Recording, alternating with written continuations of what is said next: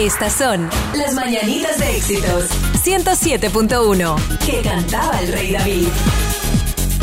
Éxitos 107.1 FM. Somos Territorio Éxitos, la radio del sur de Miami. Familia, hoy es miércoles 14 de agosto del año 2019, ya que estamos los tres. ¿De, qué pata coge esta mesa? Porque De somos tres. ninguna, de ninguna. de Bueno, la ninguna. cuarta pata es el oyente, ¿no? Claro, no, bueno, pero hay, más, hay, pat- hay mesas de tres patas. nada Sí, es más. verdad, como, como rata de dos patas. Es, bueno, también. No, Animal rastrero. Eh, Ah, eh. Paquita de verdad Es nos, única, nos ¿no? hizo. Leña. No, no solo que nos hizo leña, chico, pero nos dejó un gran legado. Nada Así más es. con rata de dos patas, ya legado completo. Así es. suficiente. Comienza acá entre nos con Alejandro el Grande Rodríguez, Eduardo Ortiz y este su servidor Raúl González. El tema en cuestión. Desde ayer comencé a escuchar un comercial que está haciendo nuestro Alfredo Finale, donde se habla de la impotencia sexual. Yo eh, considero una de las primeras personas que lo admitió públicamente fue el gran actor y galán eh, Andrés García, quien acudió precisamente a la bombita para poder seguir activo sexualmente. ¿Qué piensan ustedes de la impotencia sexual? Bueno, yo creo que el, el- es un tema que ha ido cambiando, sobre todo porque la ciencia ha contribuido muchísimo. Acordémonos que el, digamos que la sexualidad masculina se divide en, en antes y después de la píldora azul, que vino a resolver la gran vida y todos los problemas de erección de los hombres. Ah. Pero hay que estudiar cuál es la causa, porque muchísimos y yo me atrevería a hacer una pregunta aquí entre nos, acá entre nos. Algunos seguramente hemos pasado por el momento de que estás en plena, en plena cosa y mm, no, no, no hay manera. Y tratas de mil maneras y no hay manera. Entonces, hay muchas razones psicológicas. Lo más importante yo creo que en este tema, Raúl, es que la gente se eduque y que busque ayuda, porque no se ponga a inventar, porque hay muchos cuentos, hay muchos cuentos de camino. Eso es un órgano y usted lo sabe muy bien. Imagínese usted si usted llega a dañarse al chipiturco por cualquier invento para intentar resolver la cosa, se lo va a dañar de por vida. Tenga cuidado, que usted anda con eso ahí siempre. Alejandro, ¿tú admitirías tu impotencia sexual en ese caso? Bueno, tú tienes pareja en ese caso. Claro, ¿no? Yo creo que es algo que mm, en muchos casos hay que estudiarlo, obviamente, pero sí, yo creo que no tendría problema. Primero, obviamente, con, con mi pareja y segundo, iría a, un especialista, ¿no? Creo que es lo más lógico para no estar inventando ni, ni... Pero sé que hay gente que de repente no lo admite y bueno, se pone a inventar y he muchos casos eh, en Twitter de unas pastillas y no sé qué y de repente uno no sabe que vienen de procedencia dudosa Ajá. y bueno, puede traer eh, consecuencias graves, ¿no? Incluso. Les espérate, les tiré, hice la pregunta que entre nos y nadie se ha mojado. ¿Qué? A mí Que no me ha pasado. Que A si mí no me ha pasado. no les ha pasado. A mí sí me pasó. Yo he de confesar que a mí, a mí me pasó. Bueno, una vez yo te dije, yo te lo comenté, claro, claro, Eduardo, si tú, tú y yo somos hermanos, yo te dije, pero es porque yo estaba en depresión, había terminado mi relación. Es que eso pasa. Claro, pero una sola vez. Claro. Pero te digo algo, es desesperante. Cuando eso no reacciona, eso es bien claro, desesperante. sí. Porque hay- sobre todo si estás en ese estás en ese momento en que necesitas estar Activo. Sí, chico, no voy a decir grosería. Necesitas estar erecto, porque Claro. tienes que estar erecto. Para eso es. eh, y que no logres la erección es complicado. Una sola vez me pasó a mí, me iba volviendo loco. A mí, tam- a mí también me pasó, Pero pero, me, en- lo tomé, me lo tomé un poco más con soda y comencé a hacer otras cosas y ya.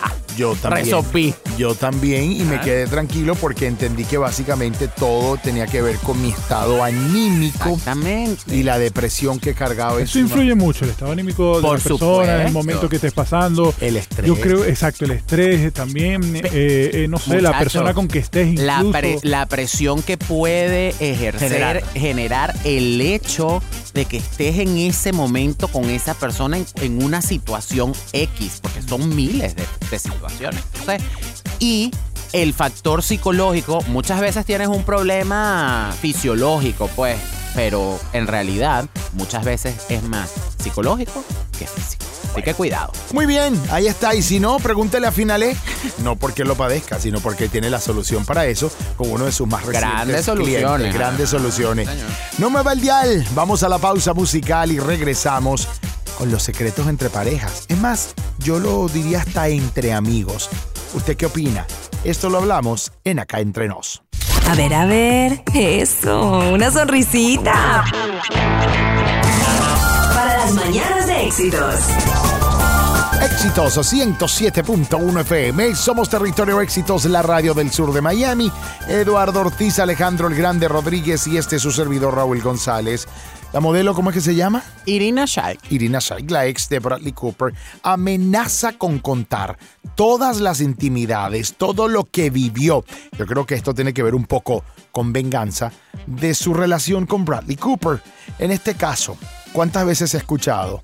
No solamente a raíz de un divorcio, también en una amistad, también en familia que se molestan y entonces, a manera de venganza, empiezan a contar todos y cada uno de los secretos. Tú sabes, yo creo que no es la primera vez, estoy casi seguro que hubo, no obviamente con la misma intensidad, porque acuérdate que ella también es la ex de Cristiano Ronaldo. Así es. Y con Cristiano hubo algo parecido, ¿En serio? pero no, obviamente no llegó a mayores y no, no, no fue tan grande como lo piensa hacer, o sea, de publicar algo, un libro, no. Pero sí hubo como un intento ahí, así, como que ella le duele que la dejen, ¿no? Claro, no me imagino. Pero eh, 10 moscas no pueden estar equivocadas, mi amor. No ¿En voy, a no, no voy a completar la frase porque el dicho es un poco vulgar, pero 10 moscas no pueden estar equivocadas, es basura. Es decir, si a ella no le funciona con Cristiano, si a ella no le funciona con Bradley, si a ella no le funciona y no le funciona, no será ella la del problema. Es la pregunta. Pero más allá, pero más allá de eso, yo vengo a contar y lo que yo vengo a hablar es que, por ejemplo, Eduardo, tú y yo tenemos una amistad de años. Sí, Ni Dios lo quiera, se rompe la amistad. Tú sabes la cantidad de vainas como amigo y como hermano yo te he confesado y tú empiezas a contarla. No, no, Eso no, me parece que es una deslealtad, por más que se haya acabado una Claro. amistad o lo que sea. No sé, es mi punto de vista. Claro, Raúl, pero vamos a estar claro. Aquí hay un, aquí hay un problema y ella está dolida. Ella está dolida porque el hombre, el padre de su hija, o la engañó, o porque no sabemos. Así esa cierta, estamos especulando. Yo lo que creo que ella lo que está intentando es llegar a un acuerdo con él. Vamos a estar Sí. claros. O sea, porque ellos no se casaron. Entonces yo me imagino que él dirá, bueno, vamos a resolver esto, yo te doy pensión para la niña, pero a ella no la va a mantener. Entonces yo me imagino que ella lo que anda buscando es asegurarse el futuro, pero eso es una mujer que puede trabajar. No entiendo. Además, señora, si usted tuvo problemas en una relación, terminen de entender, mujeres, hombres, en una relación cuando hay un problema, no es la otra persona, son los dos. Sí. Entonces, no le eche, que Irina no le venga a echar toda la culpa a Bradley, porque en realidad ella también debe tener una cuota de responsabilidad en esto. Sí, pero siempre hay una amiga, algún familiar de ella que le diga, mira, Sí, él claro, es famoso, claro, él tiene, él claro. va en ascenso, cada vez. Pero entonces. Por ahí van los tiros. Claro, siempre. pero Yo creo que- entonces, pero entonces vamos, vamos a preguntarnos, por ejemplo, en el caso de las celebridades. Pongámoslo en este punto. ¿Qué hay que hacer? Hay que poner a la pareja a firmar una, una cláusula Prenupcial. prenupcial o no, pero es que ellos no se casaron. Claro. Entonces, eh, ah, relación de pareja. Bueno, entonces fírmame un contrato donde diga que tú si termino contigo tú no vas a poder decir nada. ¿Qué Yo no creo que No, eh, también, debe ser también obviamente, por la forma en que terminaron. Hay que recordar que esto fue a raíz de la película que hicieron ellos, eh, Bradley Gaga. y Lady Gaga. Y bueno, Pero, ahí empezó Ale. todo. Yo creo que esa, esa, en el fondo de todo ella lo está haciendo por, por, Claro. por lo dolida que está. Claro, pero Por eso, venganza. eh, claro, pero eso no se sabe, porque fíjate, Lady Gaga la encontraron besándose con un ingeniero de sonido, o sea que supuestamente tiene una relación con este hombre y no tiene una relación con Bradley. Entonces, no sabemos si a ciencia cierta Gaga es la causante de esa ruptura. Yo creo que ahí el problema venía de antes y que pudo haberse incrementado con la química que ellos lograron en la película, pero no sabe. Bueno, se me fue el tiempo y al final yo creo que nos fuimos un poco por la tangente en el sentido de que nos quedamos en ese caso. Yo eh, y quiero dejarlo para el, para el próximo programa. Los secretos, la confianza que puedes tener con alguien y luego es traicionada. Creo que eso es para mí Pues es que una acción te conlleva te eso. conlleva la otra. Así que bueno, vamos a la pausa musical y al regresar venimos con mucho más. La gente de Marvel aparente y alegadamente eh, quiere lanzar un superhéroe dedicado a la comunidad Lo va a lanzar. LGBT. Eh, ¿Usted permitiría que su hijo o su hija viera este tipo de películas? Univisión estrenó una serie que trata del amor de dos jóvenes del mismo sexo. Vamos a la pausa musical y regresamos con más. Al mal tiempo, mañana de éxitos. Éxitos 107.1 FM. Somos Territorio Éxitos en la radio del sur de Miami. Miércoles 14 de agosto del año 2019. Acá entre nos hablo poco porque quiero ir al grano como el dermatólogo Eduardo Ortiz, Alejandro el Grande Rodríguez y este su servilleta Raúl González. Tema en cuestión. Victoria Alonso, la capitana de Marvel, así es como conocida productora ejecutiva argentina, una mujer que ha revolucionado Hollywood con todas sus más recientes creaciones, declaró en el programa de televisión Despierta América que Marvel piensa lanzar un superhéroe eh, para la comunidad LGQBT la comunidad gay. No para, no, para, que forma parte de la comunidad. Es decir, que este personaje, que este personaje es de la comunidad LGBTQ. Perdón, que siga. Sí. Y, les digo, sé que no es eh, hablando de esto, pero cada vez me desespera más la cantidad de letras que tiene esto y, creo que nos venimos poniendo cada vez nosotros mismos más etiquetas y se le complica más a la gente. Pero eso es otro tema que lo podemos hablar en otro programa. Que será en otro programa. Exacto.